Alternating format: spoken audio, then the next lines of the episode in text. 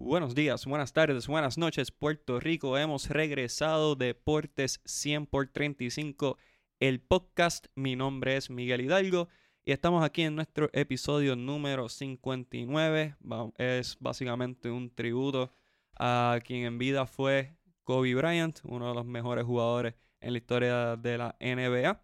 Y tengo la casa no llena, pero los que están son Lakers full, así que creo que son las personas correctas y adecuadas para poder hablar de este tema. Primero vamos a presentar a mi compadre, a mi santo, el gran Junito Hernández. Jun, dímelo. Miguel, ¿cómo estamos aquí? Contento de estar nuevamente en Deporte 100 por 35. Hoy eh, lo dijiste muy bien, un episodio un poco triste ya que vamos a hablar de la partida de uno de los grandes balonceristas en la historia del, del deporte. También hablaremos un poco de, Serie del Caribe que se está jugando eh, en esta semana de Irán Bison. Eh, que vamos a, comenzar rapidito para tener un poco de tiempo. Y, tenemos en su regreso triunfal a un gran artista, el que empezó conmigo en Deporte 100 por 35 en ese primer episodio. Así que, y uno de los mayores fanáticos de Kobe Bryant, el músico principal de Zona Alterna. Ruta Alterna. Ya, che, hiciste el remix, está bien, vi lo que, vi lo también, que hiciste. loco, pero me tienes que dejar. El que sabe, sabe. y el que no sabe, que pregunte. El gran Cedric Serrano. Cedric, dímelo, bienvenido de vuelta. Contento de estar aquí nuevamente, tú sabes. No es mi tema favorito, pero, pero en verdad, pues, sabes que cuando pasó todo, tuvimos un intercambio y te dije que el primer podcast quería estar ahí, así que estamos aquí. Definitivamente. Eh, contrario a lo que se decía, Cedric y yo no estamos peleados. Cedric y yo estamos súper bien, nada más que Cedric está en otras oportunidades y está colaborando con Fire Sports también. Así que le mandamos saludos al gran Peter. Peter, Peter está por ahí en los Miami. Que Peter todavía no me ha pagado el intercambio con Reinmark. Que Reinmark va a estar la semana que viene. Así que Peter, yo sé dónde está papi. Sigue dándole duro. Pues muchachos, este, estamos aquí nuevamente para recordar a, Kobe Bryant. No quiero pensar que es un episodio triste, obviamente fue una tragedia lo que ocurrió, pero quiero pensar que vamos a celebrar más su vida que, pensar en que pues ya no está con nosotros eh, físicamente. Eh, vamos a empezar con lo más básico. ¿Cuál es su primer recuerdo eh, de Kobe Bryant? Junito. Bueno, yo realmente, pues cuando Kobe comenzó a lo, en el 96, yo tenía 6 años. No te, no te voy a mentir aquí a decirte que en el 96 pues me, me tenía un recuerdo o algo. Pero sí en el 97, cuando él participa en, el, en, el, en la competencia de donkeo, todavía en esa fecha todavía había un nombre por ahí, Michael Jordan, todavía rondando en la, en la NBA. Y mientras todos los ojos se dirigían hacia, hacia Michael, eh, a mí me gustaba el muchacho de 18 años. El muchacho de 18 años que, que sin miedo a afrontar de que era un nene jugando contra hombres eh, me gustaba esa, esa actitud de, de, yo soy el más pequeño, pero yo puedo bandearme con los grandes. Y ese es básicamente mi primer recuerdo de él en aquella competencia que ganó en el 97. Eh, casualmente, obviamente después entendí, después buscando sobre su vida, pues entendí que en esa temporada él fue All-Star sin, sin ser titular en el equipo de los Lakers, que eso realmente no lo logra cualquier persona. Eh, Mano, pero sí, eh, eso fue parte de, mi primer recuerdo y de, y de lo que, y de, parte de lo que influyó. Yo en mi, en mi, en mi niñez, pues me pasaba mucho con, con los mayores, con, con, pues, con mis, mis vecinos todos me llevaban 5, 6, 7 años. Y me chocó, me chocó que el nene de 18 años se fuera a bandear allí con los hombres y, y, y buscó el respeto, él mismo lo buscaba, él siendo arrogante, porque muchas veces lo era, pero no tenía miedo de afrontar ese reto. Y eso a mí me chocó mucho. Ok. Cedric, ¿qué es lo primero que tú recuerdas de Kobe? Pues, bueno, yo nací en el 93. So, este recuerdo que tengo, yo tenía siete años, acabo de cumplir más o menos. Este, era en el 2000, Western Conference Finals, cuando jugaron los Lakers contra Portland. Ok. En ese equipo de Portland estaba Scottie Pippen. Mi papá viene viene de ser un fan de Jordan toda la vida, so tenía todavía esa atadura con, con Scottie Pippen. En ese momento no lo sabía, vine, a entender eso un poco más adelante. Pero, pues obviamente le iba a Portland, yo era chiquito, no entendía nada, pero el equipo que me llamaba la atención era el equipo del tipo con el afro y el otro mandulete bien grande. O sea, Chuck and Kobe. Y los uniformes amarillos llaman la atención, obviamente. Y todavía recuerdo esa jugada que Kobe entra y tira la layup, Shaquille la coge con una mano. Lo estaba guardiando Scottie Pippen en ese momento. Desde ese momento, o sea, no necesariamente me envolví con Kobe, sino que todo mi Lakers fandom. ¿verdad? Comenzó. Eh, pero sí es sí el, el recuerdo más, más temprano que tengo de Shaq and Kobe y obviamente pues de Kobe Bryant que estaba ahí. Eh, entre tantísimos más, ¿no? Todo- Todos esos primeros tres campeonatos. Obviamente yo tenía 7, 8, 9 años, so entre la serie contra Indiana y la serie contra, la, contra Nueva Filadelfia, tengo como que unos recuerdos mixtos, pero, pero más o menos para ese tiempo. Ese fue mi primer encounter. Yo, ac- haciendo como que memoria de, de todo eso, yo sí tengo recuerdos de Jordan, pero Jordan era el, el mío. La primera vez que yo recuerdo haber visto a Kobe fue un, un juego contra Charlotte. Irónicamente, él fue drafteado por Charlotte, aunque nunca vistió la camisa. Y, y estaba guardiando Glenn Rice. Wow. O sea que Glenn Rice también fue un caballote, también jugó para los Lakers. Y recuerdo que, que pues, Kobe no era Kobe, obviamente, era todavía muy joven, pero se veía que era un chamaco que tenía ganas de, de meterle mano, de meter mano, no tenía miedo. Y, y de ahí, pues, pasó el tiempo, siempre estuve pendiente más a, a Jordan y a, y a Vince Carter que cualquier otra cosa. Y de ahí brinqué a esa misma serie que tú dices de Portland, que fue que le hizo la liupa a Shaquille, que Shaquille señala a todo el mundo y Raimundo. Y, y de ahí pues empezó No esa tenemos visual aquí, pero acabo de hacer. Sí, exacto. Lo viste, ok. Eh, una dinastía Laker de tres campeonatos consecutivos. Así que de- de Kobe lo más que recuerdo al principio pues fue eso. Eh, de Kobe se, se habla mucho porque Kobe viene en una clase privilegiada del draft. O sea, él viene del draft la- del 96. La mejor clase. Dicen que es la mejor. Tiene que ser la mejor. Sea, Bueno. Allen Iverson, Steve Nash, Ray Allen, Paul Pierce. Estoy off, off the top aquí sacando. Pues entre algunos que estuvieron en esa clase estuvieron Allen Iverson, Antoine Walker, Marcus Camby, que cuando salió de UMass era, era sumamente cotizado, Jermaine O'Neal, que salió de high school también, eh, Peje que tuvo mil guerras con Shaquille cu- siendo parte de los Kings de Sacramento. No, no vamos a hablar de eso mucho. Eh, No, yo creo que sí. Sí, yo, creo- yo que eventualmente vamos a tocar. Creo que es inevitable. Eh, Sharif Abdul Rahim, que jugaba en Vancouver. Pensé que iba a decir Charlie Fajardo. pero- Tuvo muy buenos años en la NBA. Eh, Stefan Marbury, que es un dios en China. Así. Así que es una clase sumamente profunda, muchos jugadores talentosos de gran nivel y Hall of Famers. O sea, aquí tenemos a Steve Nash, tenemos a Allen Iverson y obviamente Kobe Bryant. Eh, terminó siendo, puede ser el mejor con Iverson, eso es un debate que se puede tener en otro momento, pero sí es el más ganador Claro. de, todo, de todos esos jugadores mencionados anteriormente. Eh, hablando ahora de, de esas series contra Sacramento y Portland, eh, re- ¿tú recuerdas haber visto esa, yo- esa serie? Tú, tú eras muy joven todavía, ¿verdad, Cedric? Yo recuerdo la. la del 2000. Creo que, que Robert Horry. El canasto de Robert Horry al final. Esa serie. Ok, esto es un fun fact. Las primeras tenis de baloncesto que yo tuve, las primeras tenis en mi vida, y sabes que yo soy un freak de tenis, fueron unas Chris Webber. Creo que la marca, no me acuerdo ni la marca que era, pero eran unas Chris Webber con la camiseta de Chris Webber. Yo odiaba a Chris Webber. sea, Y.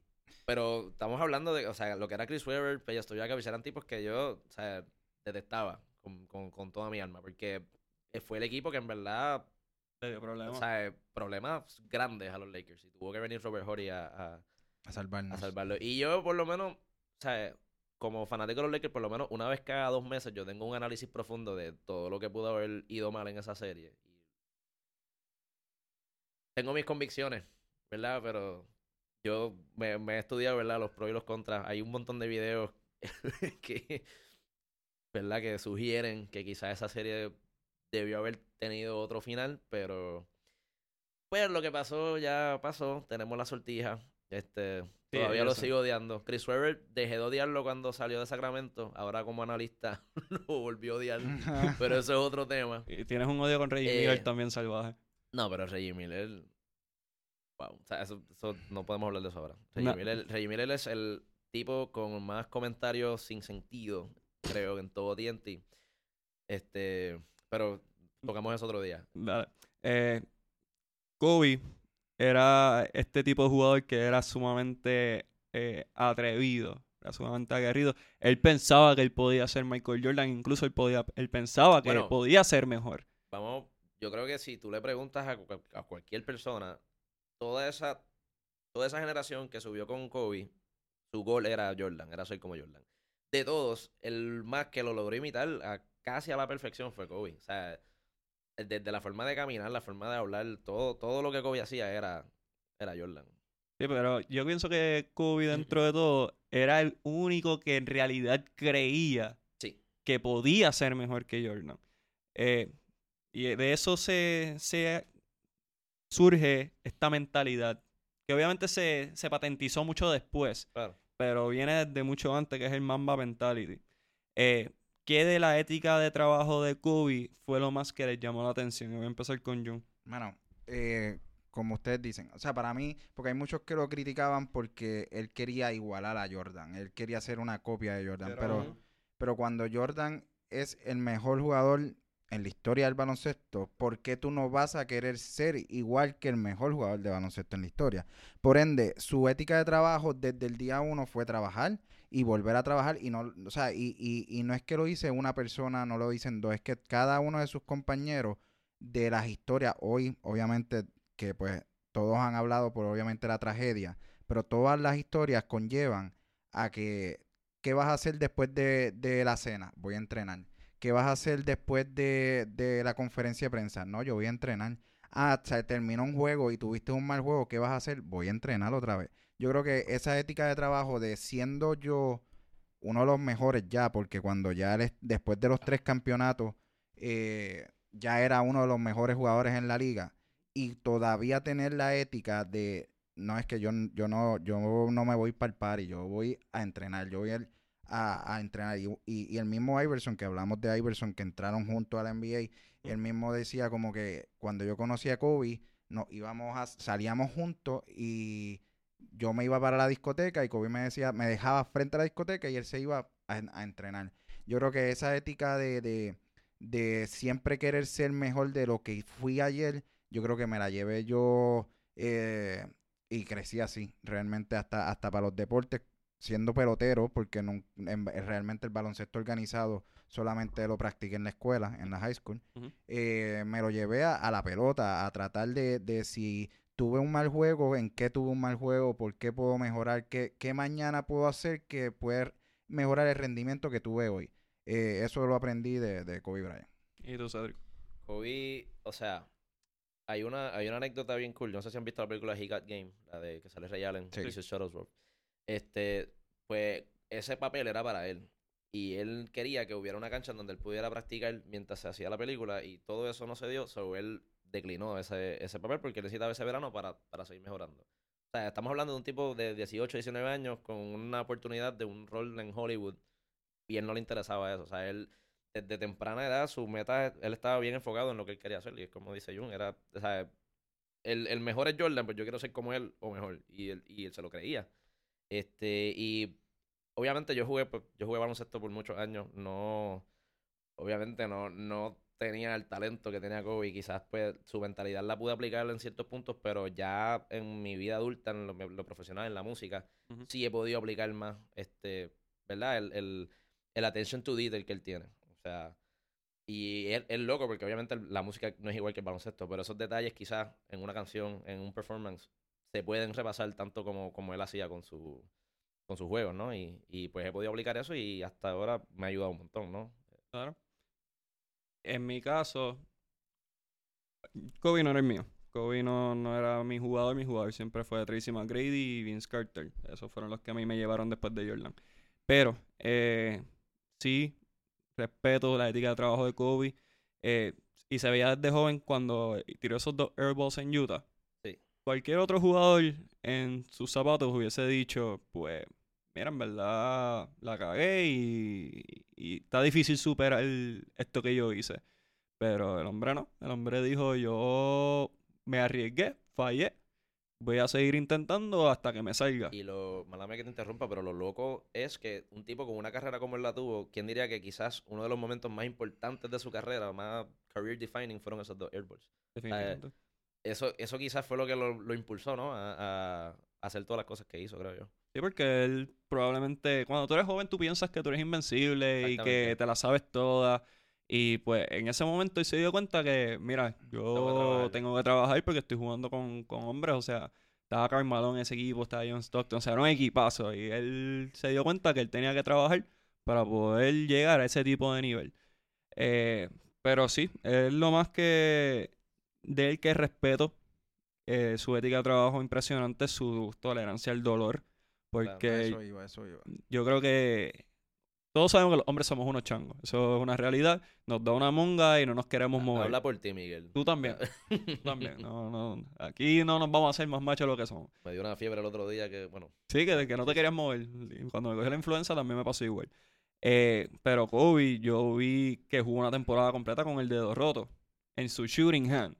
Eh, es un hombre que con la rodilla también tuvo problemas. El hombro, el hombro. El, de- hombro. el hombro que tienes que alzarlo para poder tirar, razón por la cual Markel Fultz no jugó como por seis años.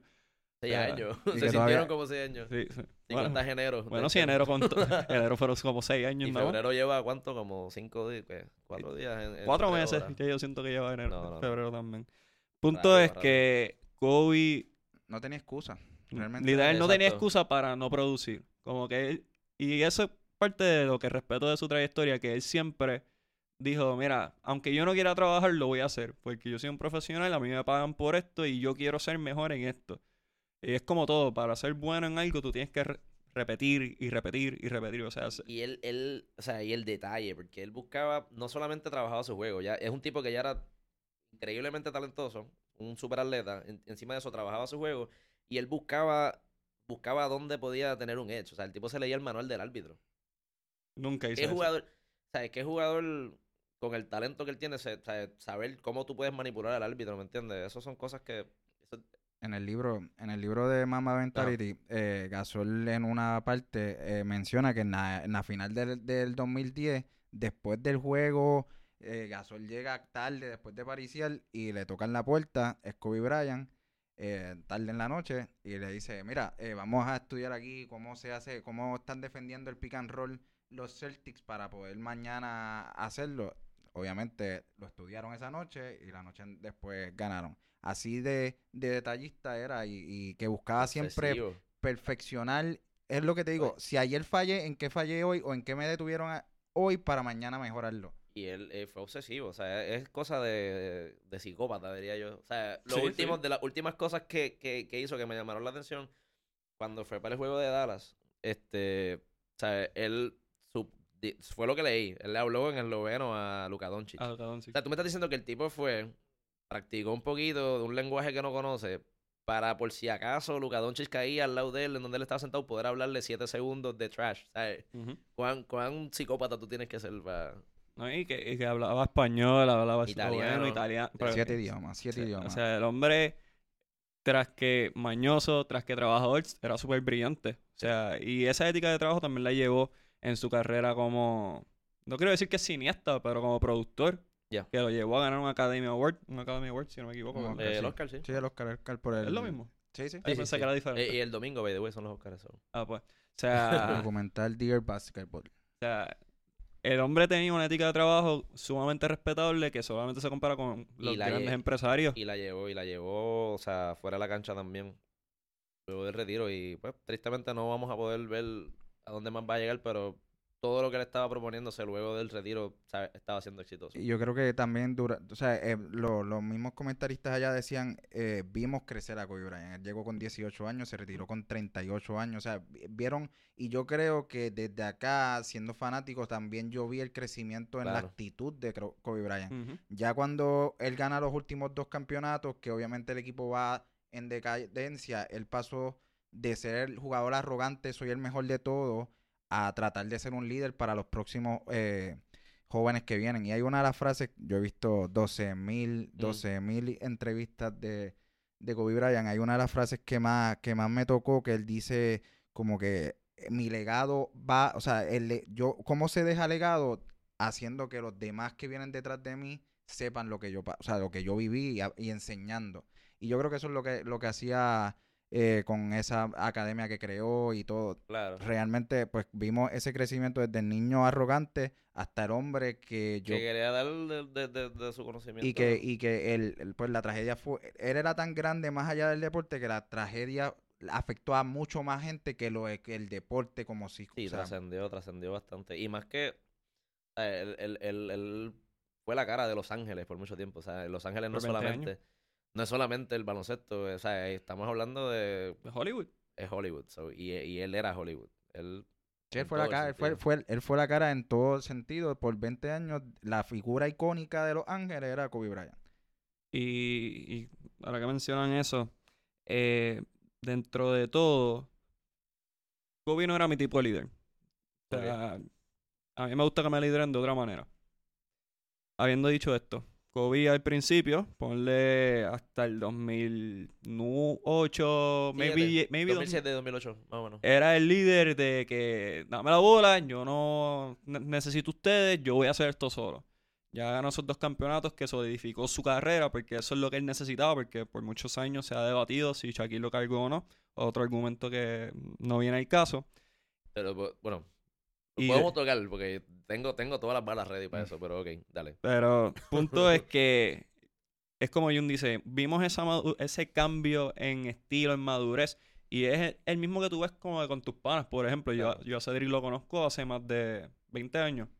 Y yo a tiempo. yo vi a Cedric de niño y he visto cómo ha crecido al hombre que y al espectáculo que es ahora mismo. O sea, un hombre completamente diferente cuando empezó, igual que ha visto mi cambio. Claro. Y Jun ha visto mi cambio desde que está en universidad. O sea, y, y de eso se trata. Y, Mm. y Jun y yo tuvimos un profesor que se llamaba Ángel Rivera, que él siempre nos decía a nosotros que el conocimiento es para compartirse. Que de nada estamos mejorando el mundo si no compartimos lo que sabemos. Que es bien egoísta de nuestra parte querer reservarnos información solo por- con el propósito de ser mejor que otro. Que se puede igual ser mejor que alguien, pero si nosotros ayudamos a que mucha gente sea mejor, pues estamos creando un mejor mundo. Claro. Y creo que eso es lo que Kobe estaba tratando de hacer y lo estaba logrando. Y, y no, tan solo para el baloncesto, o sea, overall, porque todo esto que la, el Mamba Academy, sea, todo lo que le está enseñando era lo que, lo que nosotros aprendimos de él desde lejos, ¿no? Que, que si tú quieres ser un buen baloncelista tienes que trabajar, pero no solamente para eso, tienes que trabajar para ser una mejor persona, para ser un mejor padre, para ser un mejor esposo, como él, como él estaba haciendo en, en, verdad en sus años luego del retiro, que era lo que estaba Es demostrando. que su ética, su ética como persona era tanta que, que después Ya. de retiro, él lo dijo en una de las entrevistas, yo, ah, porque obviamente después de retiro le, han hecho- le hicieron un montón de fuerza para estar en la, en la liga En- esta de 3 en- para 3 Sí, y en TNT y en, y en- también. en mil ESPN. formas de, de seguir su carrera pegada al baloncesto y él dijo, no, es que yo ahora me voy a dedicar a ser el mejor padre posible. Yo llevo a mis, a mis nenas a la escuela, yo llevo a, a la nena a, a- a- al juego baloncesto, yo soy entrenador de ella. Y Yo- a mí, de, de ver eso, de lo, lo más que, de, que es de las cosas que más duele de todo esto, porque si yo te soy sincero, yo lloré más cuando Kobe se retiró que, que cuando pasó esto. Obviamente me bebió las lágrimas durante los últimos 8 o 9 días, pero cuando Kobe se retira, tú estás perdiendo el hecho de que tú estás viéndolo jugar. Cuando Kobe se retira, ya el verlo retirarse significa que nunca lo voy a ver jugar más, ¿no? Y, y eso, pues, de momento, pues choca bien fuerte. Sí, perdiste al atleta. Pero ahora tú estás viendo un tipo que, que no solamente es un buen padre, que, que, que está con sus nenas, él se disfruta de eso. O sea, realmente, genuinamente, tú ves que él se disfruta ver a la nena jugar. Se disfrutaba estar... Hay un video corriendo de lo del Super Bowl que, el, que la nena va corriendo con el libro y él está viendo el juego, pero está leyéndole un cuento a la misma. O sea, era algo que realmente se notaba que él le gustaba y que lo hacía feliz. Y es como todo, es como todo, es parte de, de su crecimiento como tal, o sea, de ser un chamaquito que se perfilaba invencible, que quería ser mejor y pues él entendió a la larga que, que la familia también tiene su espacio y, y se merecía ese tiempo que él tanto le había negado o que le había sacrificado para él lograr su sueño Claro. y que era el momento de que su familia lo hiciera. Habiendo dicho esto, eh, ¿cuál es su recuerdo favorito de Kobe Bryant? Le pregunté cuál es el primero, ahora cuál es su favorito. Sé que hay un montón, pueden decir múltiples, pero ¿cuáles son los más que llaman la atención? Voy a empezar con Jung y después vamos con Cedric. Mano, hay un montón, como tú, tú bien dices. Realmente eh, tengo que mencionar pues el campeonato contra los Celtics, porque siendo fanático de los Lakers, Seguro. odio, odio a los, tiro, a Celtics. Eh, yo creo que Qué también miedo. las primeras series contra Sacramento, tal vez la que estábamos hablando ahorita, que pues que hay mil, mil fragmentos donde podamos decir mil cosas, eh, también es uno de mis recuerdos favoritos, pero sin duda alguna, mi recuerdo favorito fue irlo a ver en vivo, en todo color. Eh, me tocó ir a Atlanta de, de training del trabajo y casualmente estaban los Lakers jugando allá. Eh, ya era en el 2014, o sea que ya estaba en su decadencia. eh, pero me dijeron para ir, fui con un nicaragüense compañero y fue la noche que Kobe metió 32 mil, los 32 mil puntos. So, yo tengo esa tarjeta, esa, Wow. esa Esa taquilla. taquilla guardada en mi casa, no, no, no se va a perder, no se va a botar. Y, y, y casualmente, una, anécdota me- media rara, eh, yo cuando pasa la tragedia, yo estoy en Orlando en, en un viaje de trabajo, Sí. eh, yo salí sábado, la tragedia fue domingo, el jueves antes de salir, yo me estoy buscando el coat porque hace frío por allá para meterlo en, en la, en la maleta y buscando como que los, los, los, los bolsillos, ahí yo había guardado la, la taquilla para que no se me perdiera ni nada. Ya, La saqué, la vi, le tiré fotos, la puse en Instagram, la puse en todos lados y cuatro días después pasa la tragedia. Es algo absolutamente increíble. Ujú. Déjame, tengo un- algo relacionado a eso que terminaste de decir. Déjame contestar la pregunta de, de Miguel ahora. Mi recuerdo favorito, concuerdo con John, el campeonato contra los Celtics 2010. Obviamente le había ganado contra Orlando el año anterior, pero ese campeonato, es- ese, ese que perdimos contra Boston en el 2008 dolió tanto que, que, que verlo ganarle a Boston, que Boston en ese momento también o sea, era un super equipo. Ujú. Eso es una de las cosas como fanático de los Lakers más satisfactorias. O sea, no debo ni, no puedo ni explicarte. lo- lo- Bueno, a mí sí, porque me, me roncaste como por tres semanas, Sí. pero sí. Y de hecho todavía lo puedo hacer porque pues, Boston no ha ganado una final desde ese entonces. so, hasta ahora estamos, está bien, pero estamos entonces a mano nosotros. Continúa. A ver qué pasa este año. Anyways, ese recuerdo para mí fue grandísimo. Me- Que, que el, el juego 7 para él fue nefasto. Fue un juego malísimo y como quiera que sea, o sea, hizo, hizo lo necesario para poder ganarlo. Y Ron Artes también. Y Ron Artes. Ay, Dios bendiga a Ron Artes. Anyways. Y obviamente el no, no te puedo, no puedo escoger uno porque, ¿sabes? Yo consumí tanto y tanto contenido de Kobe Bryant durante mi, mi, mis años de teenage que se me hace difícil escoger un recuerdo. Eh, pero el último juego de él, sea, el, el Farewell Game, los 60 puntos, creo que después de unos varios años, ¿no? De, de, de estar sotaneros, los Lakers pues simplemente no fueron buenos esos últimos cuatro años de él. Ese último juego, o sea, la alegría que yo sentí, o sea, y sabiendo que era la última vez que lo iba a ver, y lo irreal que era que el tipo metiera 60, o sea, obviamente le iba a tirar Todo. todo. Yo, yo me esperaba por lo menos unos 30, 40 puntos. ¿sabes? Echó 60, se, se echó el equipo o sea, en su espalda en el último quarter, sacaron el déficit y metió el canasto, metió los canastos que tenía. Fue algo, Es que fue, fue, como si fue- si lo hubiesen hecho por una película. una película. Y, y, me, y me acuerdo aún, ¿sabes? Verlo en la sala de mi casa con mi hermano, estábamos riéndonos, llorando a la misma vez. e- Era algo, mi mamá estaba también. ¿sabes? Fue, fue un momento tan. Ver el speech después. Para mí, yo creo que. No es, no es que sea mi recuerdo favorito, porque no, quizás no es lo más grande que logró, pero Sí, la alegría más. le- eh, o sea, recientemente una de las ale- alegrías más increíbles, yo creo, que, que nos pudo regalar.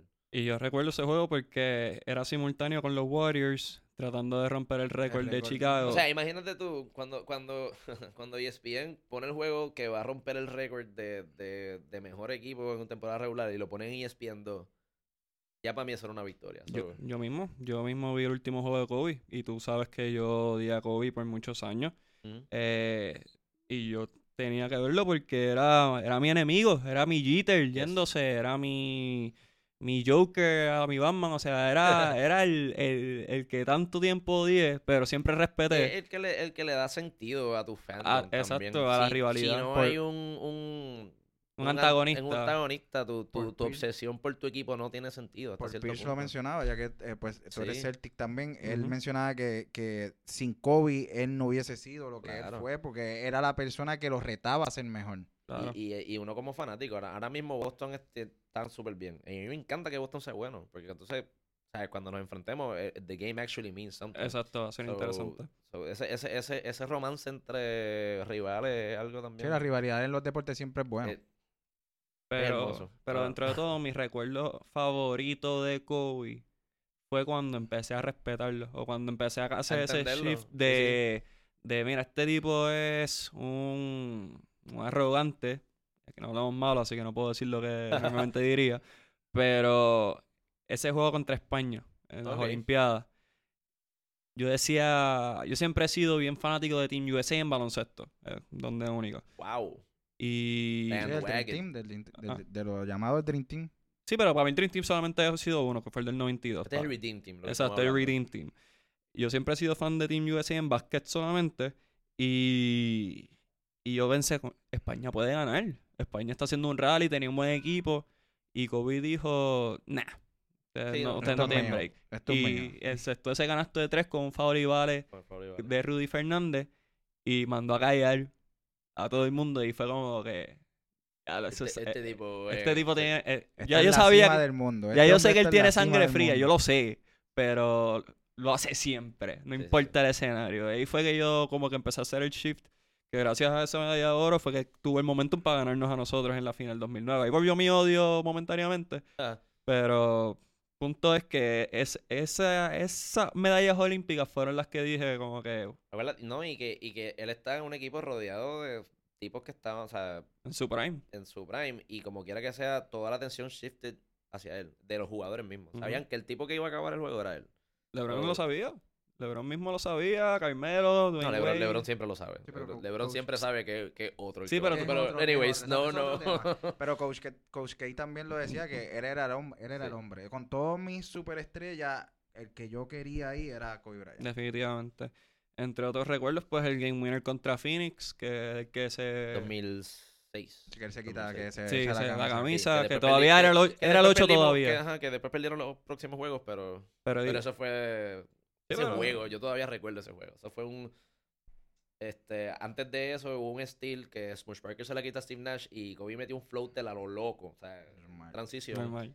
Y de- eso fue para, para empatarlo. Y después para ganar el juego en overtime fue el Walton sacando, ganando el John Ball, recogiendo la bola al otro lado. O sea, súper al garete. Entre otros recuerdos, pues los 81 puntos, que es la segunda cantidad más alta en la historia del NBA, tras de los 100 de Will Chamberlain. Eh, los tiros libres con el Aquiles Eh, roto, Sí, que sí, eso... icónico.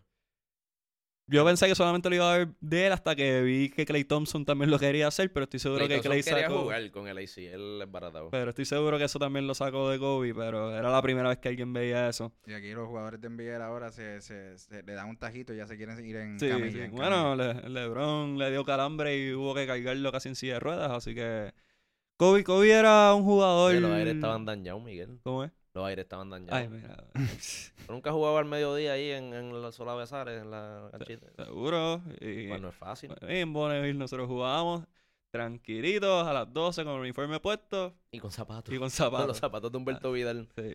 Bueno, Qué tiempo, qué tiempo. Volvemos.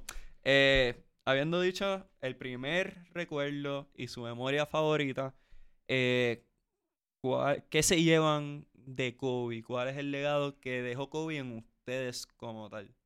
Y voy a empezar con Cedric para darle la inversa. mano, cuando él se cambió el número del 8 al 24, él tenía esta, esta narrativa de que el 24, con las 24 horas del día, aprovechar el día. O sea, Eso era.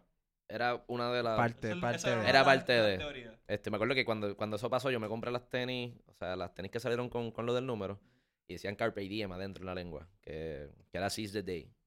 Este, y, y ese fue siempre su mantra, mano, o sea, aprovechar cada momento, aprovechar, o sea, no, no, no desperdiciar ningún momento, porque como bien nos demostró, ahora mismo estás aquí y tienes control sobre las cosas, mañana quizás no estés. So, yo creo que es eso, mano, hacer, hacer tratar de sacarle el máximo a, a- las cosas que uno tiene, lo bueno, lo malo, y- y vivir cada día de esa forma. Eso es lo más.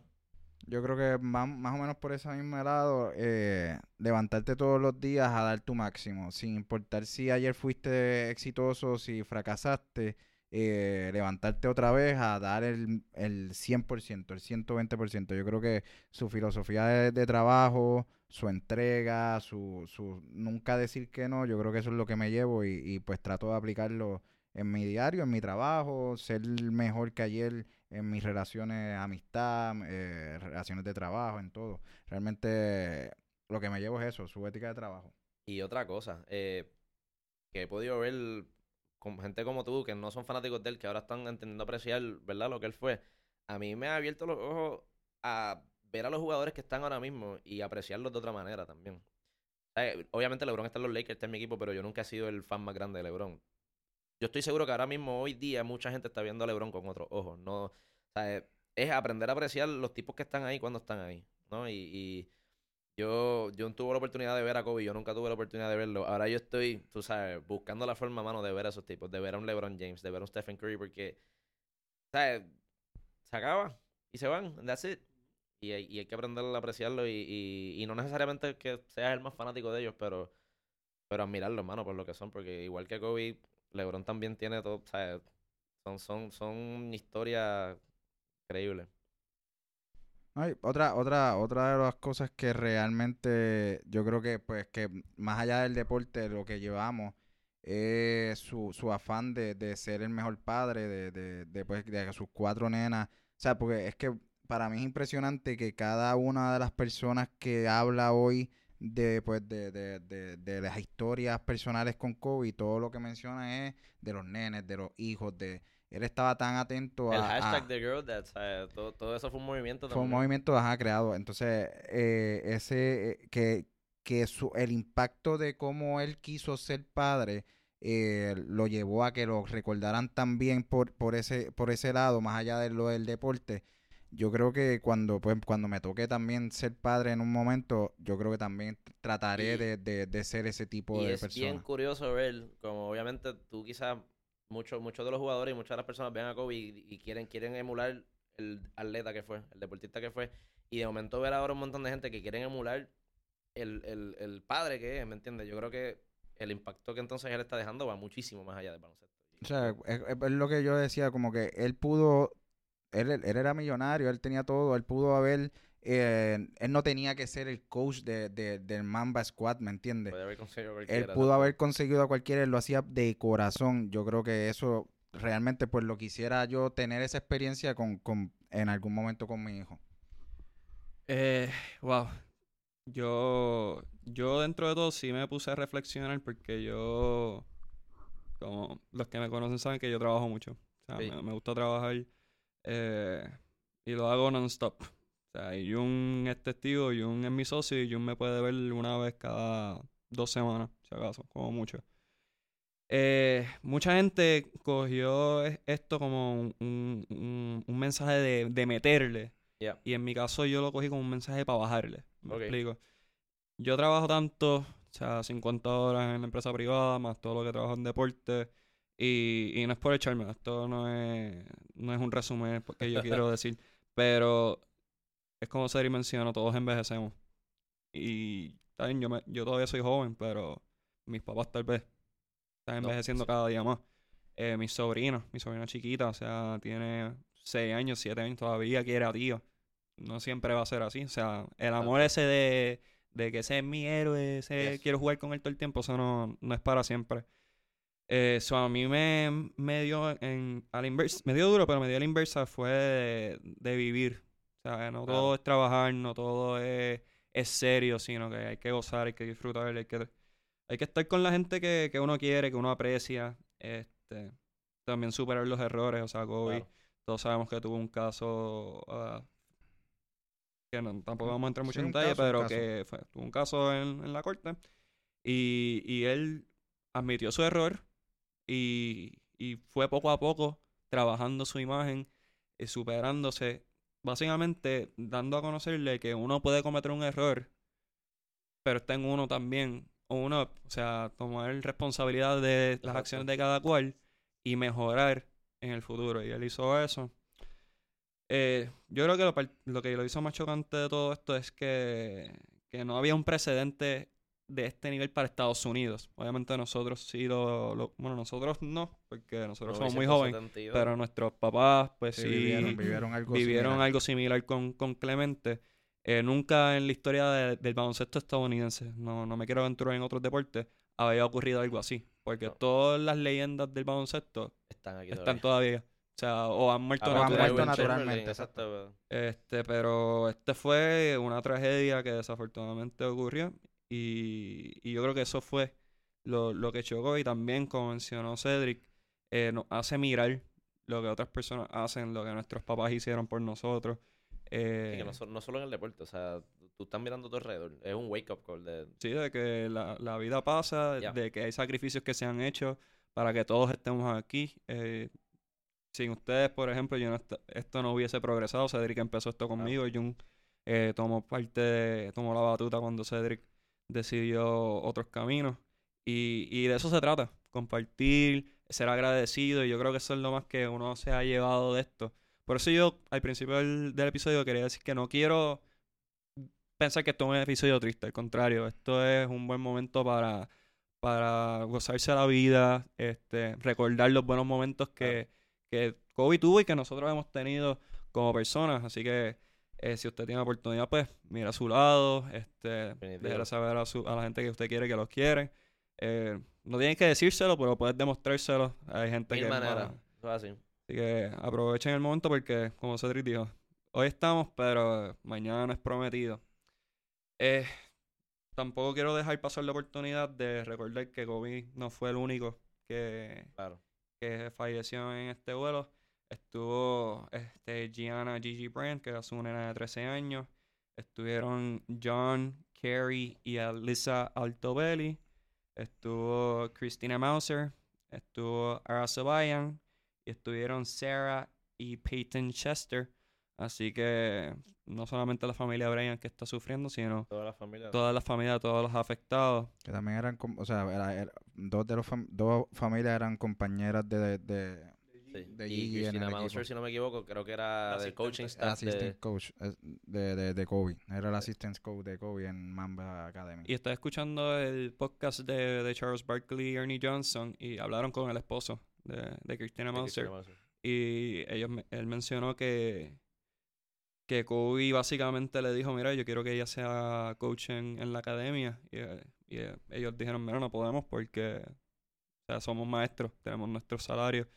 Y Kobe dijo, tranquila. Y Kobe pagó full o sea, un trabajo full time Sí, le pagó el salario a, full time a- a a ella. los dos, porque él colaboró musicalmente con Kobe, so el, el Ok. pa- eh, o sea, el esposo de Cristina eh, trabajó música para Kobe y entonces Cristina se dedicó full time a bregar con Mamba Academy, que, que te deja saber también el tipo de persona que es, que quería abrirle puertas a, a otras personas y eso siempre es bueno también recalcarlo, porque resaltar lo malo es fácil, resaltar los errores de una persona Claro. eh, es sumamente fácil y, y todo el mundo tiene algo malo, nadie es perfecto, pero también hay muchas cualidades buenas que, que la gente tiene. Sea de tu agrado o no. Y Kobe nuevamente no era mi, mi jugador favorito, ni era el tipo más- que yo más apreciaba, pero sí respetaba su, su ética de trabajo. Así que, ¿algo más que quieran añadir antes de que, de que Bueno, brinquemos? estabas hablando de lo de que no, que no habían precedentes para lo que sucedió.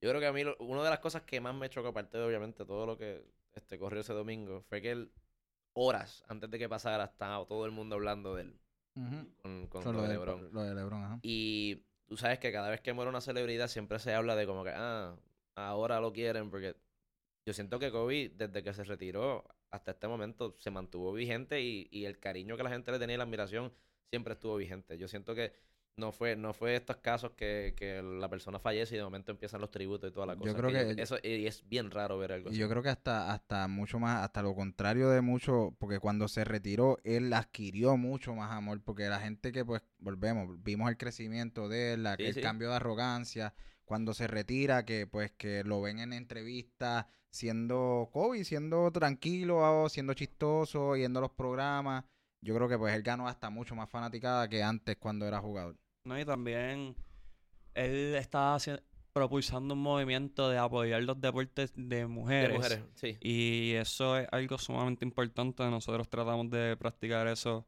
constantemente con la compañía.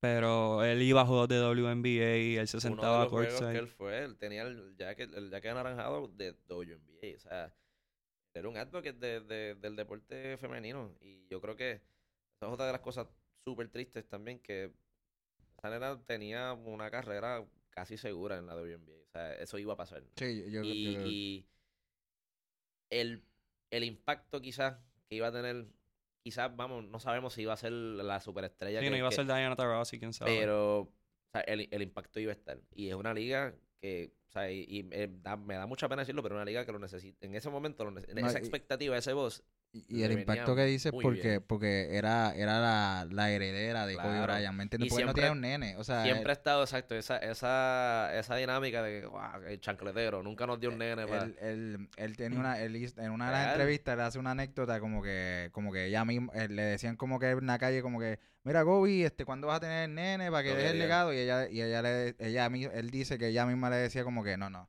para que un nene, yo soy el legado, aquí me vas a ver a mí, me vas a ver a mí. Exacto. Eh, dentro de todo, obviamente la tragedia de Kobe, pues sí nos dio duro a todos. Eh, pero a mí me dio más duro la de allí porque Kobe, aunque murió joven, 41 años, se puede decir que vivió.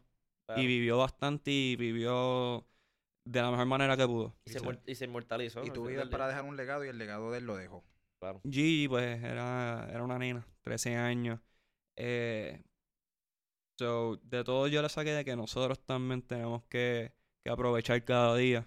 Porque, pues, es lo mejor que podemos hacer por esa nena. Si nosotros ninguno conocía a Kobe, pero sí podemos hacer lo mejor que podamos para que su legado se mantenga y que la memoria de la nena también Sí. se, sea lo mejor que puedan.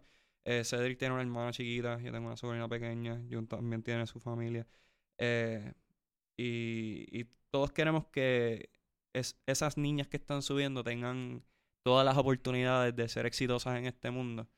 Así que parte de, de lo que se deben llevar de Kobe es eso, el, el apoyar al género femenino, a seguir abriéndole puertas y, y disfrutar, disfrutar, porque las mujeres están haciendo grandes cosas y más en este país, en Puerto Rico, las mejores atletas son mujeres, las mujeres son las que están las que mandan en la casa y son las que mantienen todo en control.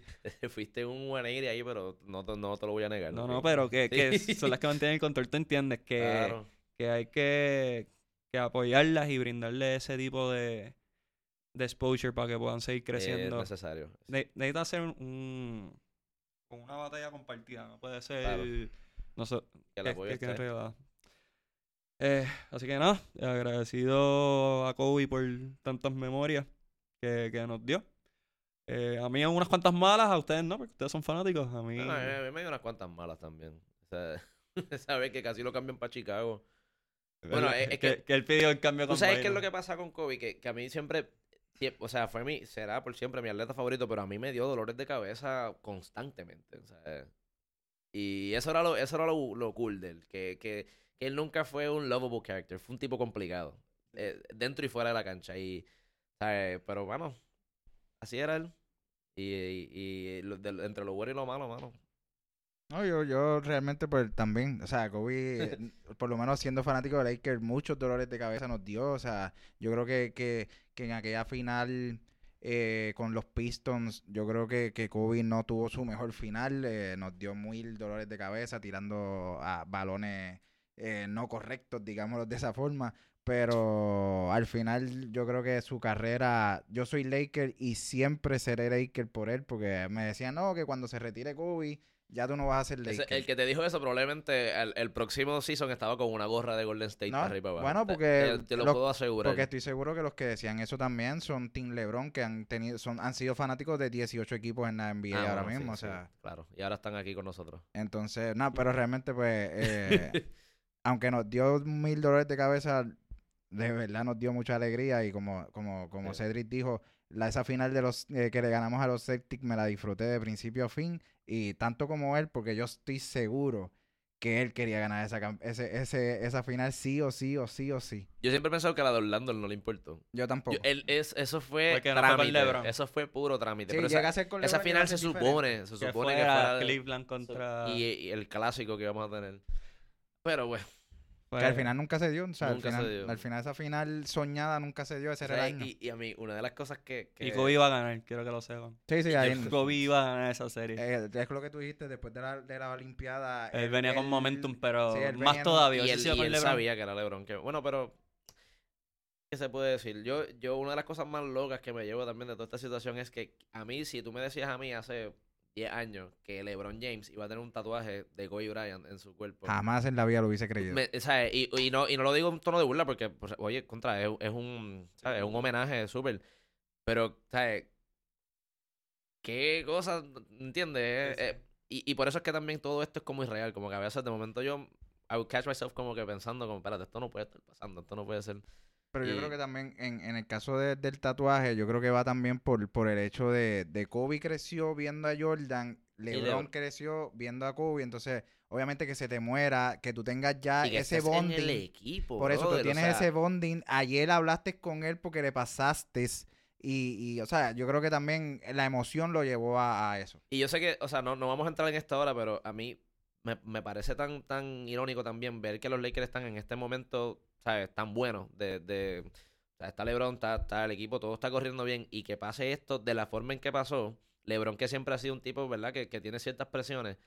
Yo entiendo que ahora mismo el nivel de presión que él está enfrentando, yo creo que nunca en su carrera lo... lo- y, y puedes diferir, pero yo entiendo que nunca en su... ¿sabes? Yo pienso que como quiera, eh, Los Ángeles es una ciudad que te va a exigir más que Cleveland, que te va a exigir más Claro. que Miami. Y coge eso y multiplícalo por, Por, baja- no, entonces, pues, Los Ángeles que vienen de perder cuántas temporadas llevábamos con récord malo. sí, no, sin podemos- no tenemos que hablar de eso, pero... Entonces, pues, ahora Miguel, tiene te- esa presión. sí. Tiene la presión de que están Los Ángeles y tiene la presión de que la ciudad quiere levantar el trofeo a nombre Yo, de yo te veo dudando, Miguel, ahí. Te veo dudando. No, no, no. Yo estoy de acuerdo que LeBron tiene una presión, eh, no necesariamente la considero negativa, pero No, dentro de todo, eh, la narrativa de que ahora los Lakers van o tienen mejores posibilidades porque es más espiritual y todo eso, Ah. pues ahí ya No, no, se, no, se tergiversa bueno, un poco. Pero dentro de todo, pues, Yo creo que las posibilidades de los Lakers son, son lo que las son, mismas son- que siempre son- han sido. No, no, es que pues, es, es cuestión de, Sí, de- sí, no- de una no cambia. motivación extra, al exacto. jugador. O sea, cuando, cuando el mar, eh, lo que pasó en el maratón de Boston, si no me equivoco, en 2013, Ajá. que ellos ganan el campeonato, que le- David Tris da el, mensaje bien bonito y todo. Fue una motivación extra, no nada de, de, de emocionar ni nada eh, de, o sea, algo astro o algo. Simplemente es eh, una motivación extra a, a querer ganar el título. Ahí está. Vamos a ver qué pasa. Y ahora que, que Jun menciona eso de David Ortiz, eh, estamos en la Serie del Caribe. Eh, Puerto Rico pues ahora tiene marca de 1 y 2. Ganaron su primer partido frente a Panamá. Cayeron ante México y cayeron ridículamente ante Venezuela. Wow. Eh, bueno, si tuviste la secuencia de ese último Sí, sí, inning, sí. fue... De hecho, no, no había visto ningún juego de la Serie del Caribe, vi ese y pues me lamento mucho lo sucedido. Eh, hoy están jugando contra Colombia. Ujú. Y mañana sí, Jugamos contra, la contra. Dominicana, que es un juego sumamente importante, especialmente si Puerto Rico gana hoy. Si pierden, pues eh, se complica mucho la cosa. Eh, desafortunadamente, pues no nos queda mucho tiempo, así que no podemos entrar mucho en detalle, pero Jun, ¿qué te ha parecido eh, Puerto Rico en esta serie del Caribe? Mano, eh, Puerto Rico no estamos, no estamos bateando, no, no tenemos el bateo oportuno. Realmente llevamos, como equipo, llevamos ocho carreras impulsadas en lo que va de, de torneo. Eh, hemos dejado muchos corredores en base. El corrido de base, especialmente ayer contra eh, el juego del domingo contra México, fue fatal. Corrimos cuando no teníamos que correr. Eh, pero básicamente el bateo oportuno no ha llegado. Eh, los lanzadores han hecho un trabajo espectacular, espectacular. Eh, Héctor Santiago el primer juego tiró un juegazo. Eh, ayer Adelberto tiró otro juegazo. Giovanni Soto eh, tiró cuatro o cinco entradas muy buenas. Yo creo que también, eh, y obviamente desde acá afuera es fácil criticar, pero yo creo que Valentín. Valentín pudo haber sacado en ese, en ese, en ese juego un poco antes a Giovanni Soto y el jonrón se hubiese evitado, pero también tiró un buen juego. O sea que realmente lo- los lanzadores, el equipo monticular ha hecho un buen trabajo. Yo creo que donde nos ha faltado son los, eh, los bates. Realmente no, lo- los bates importantes como Jan Hernández, que fue el MVP de la final, no ha aparecido en el... En el, en el- en el- el- Fernando Cruz fue el MVP de la final. Pero Jan Hernández fue uno Jan de- Hernández, es cierto, pero Jan Hernández fue uno de los jugadores claves en Sí, esa final, batió sobre 300, en el, en el torneo no se está, no se está dejando ver. Eh, ayer perdimos a, a Sermo por una lesión muy, muy fea que se vio. Eh, pero sí, nos hace falta un poco de bateo oportuno. Yo espero que hoy contra Colombia despierten. Al final, el formato de esta serie del Caribe nos permite básicamente tener slow en estos juegos y en semifinales y finales, pues, tener un mejor juego. Así que esperemos que surja la oportunidad de llegar a esa final. Eh, también abrimos paso a, dejar, a recordarles que Adriana Díaz, Melanie Díaz, Brian Afanador y Héctor Berríos van a estar compitiendo viernes, sábado y domingo en el ITTF Copa Panamérica en el Mario Quijote Morales en Guaynabo. Eh, Adriana hoy ascendió al, puesto número 20 del escalafón mundial, así que felicidades a Adriana, una muy buena motivación camino a ese torneo. Ella es la campeona defensora. También va a estar Hugo Calderano de Brasil, que es el campeón defensor en la rama masculina. Si nunca ha visto a Adriana Díaz en vivo, es un excelente momento. Ya yo he tenido la oportunidad de verla en múltiples ocasiones y el tenis de mesa en vivo es un espectáculo, otra cosa. Así que recuerden, todavía hay taquillas, aprovechen y vean a posiblemente la mejor atleta que tiene Puerto Rico ahora mismo junto a Amanda Serrano. Miguel, recuerda las fechas y en dónde se va. Del 7 al 9, viernes a domingo en el Coliseo Mario Quijote Morales en Guaynabo City, Puerto Rico. Cedric, Qué bueno tenerte de vuelta, man. Igual, igual. ¿Dónde... hay, que, repetir esto. ¿Dónde vas a estar tocando en estos días? Mira, estoy... Este viernes estoy en Gurabo y el sábado estoy en Trujillo tocando. Eh, nada, le voy a dar el plugcito a mi página. Pueden ir a Ruta Alterna Music en Facebook y en Instagram. Ahí tengo todas las fechas y tengo todos los, los locales donde estamos este, participando. Nosotros, pues amenizamos y la montamos bien chévere y entre canción y canción tiramos ahí un japcito deportivo a veces. Y, y rompieron en las Sunset. Eso Lo sé, todos rompieron en las Sunset. se supone que tocáramos 45 minutos, terminamos tocando como 25, pero sí, porque la, la comparsa de Coca-Cola se nos metió entre medio. Fue un espectáculo. Después podemos sacar un podcast completo para enviar, para enseñarte, para explicarte esa historia. pero estuvo bien bueno, de verdad que sí, la oportunidad, ¿verdad? Estar ahí. ¿Y dónde te pueden seguir en las redes? ¿A ti, personalmente? A mí, eh, Cedric, Cedric Iván en Twitter. Para los tweets. lo cambiaste. Lo cambié, lo cambié, lo cambié porque crecí. Muy bien. Y ahora son un nombre completo, tú sabes. Cedric Iván en Twitter para los mejores tweets acerca de... De, todo. De todo, de todo. hoy, hoy estuve haciendo un análisis del chicken sandwich de Popeyes, así que... Anuncio no pagado. Pueden pasar, seguro. Este, por el chicken sandwich yo hago lo que sea. pueden pasar por mi Twitter y analizarlo conmigo. Este, Bien chévere, de verdad que sí. Pues, Cedric, gracias por estar aquí. John, ¿dónde te pueden seguir, papi? Riedes Hernández en Facebook, Riedes21 en Instagram, eh, en todas las redes sociales de Deportes 100 por 35. Eh, sigan la serie Caribe, sigan Adriana este fin de semana y realmente, la, rapidito, la serie Caribe hemos tenido un, una buena asistencia, que eso es muy bueno para, para el deporte boricua. El juego de mañana contra Dominicana está todo vendido. Son sobre 17 mil boletos, si no me equivoco. Así que vamos a seguir apoyando el deporte. John, ¿cuántas, o sea, un número así, ya que has estado pendiente, ¿cuántas empanadillas tú crees que se han vendido más o menos en promedio durante? un montón y a dos pesos, tres dólares. no. No, a mí una empanadilla de pizza y una eh, Sprite me salió en 6 eh. dólares, así que Todavía se están vendiendo un montón, pero, están ganando, están triplicando el profit. y definitivo. Yo cuando él me dijo 6 pesos, yo, ¿por, qué? O sea, por una empanadilla y un spray. Oye, acuérdate que no es la empanadilla y el spray solamente, es la experiencia. Ah, como el cine, como el cine. Tremendo, De eso. Muchas gracias. Este, pueden seguir a Javier Sabaf que no estuvo hoy porque está en la Serie del Caribe en Half Sabaf e Impacto Deportivo en Radio Paz 810 AM sábado 2 a, 2 a 3 de la tarde. Y a mí me pueden seguir Miguel HR3 en Twitter, en Instagram, Miguel HR22 en Twitter. Deporte 100 por 35 en Spotify, Apple Podcasts, SoundCloud, Google Podcasts, Stitcher y donde quiera que consuman su producto de podcast. Gracias a Webnético Internet Studios por nuevamente darnos el espacio. Eh, el internet de Ironet, el mejor internet de banda ancha eh, la promo 80. Y por último, pues sigan a Deporte 100 por 35 en Facebook, Twitter e Instagram. Recuerden a Adriana, recuerden la Serie El Caribe y la Liga Bolívar Superior Femenino debuta la semana que viene. Así que nos vemos la semana que viene. Corillo. Yo.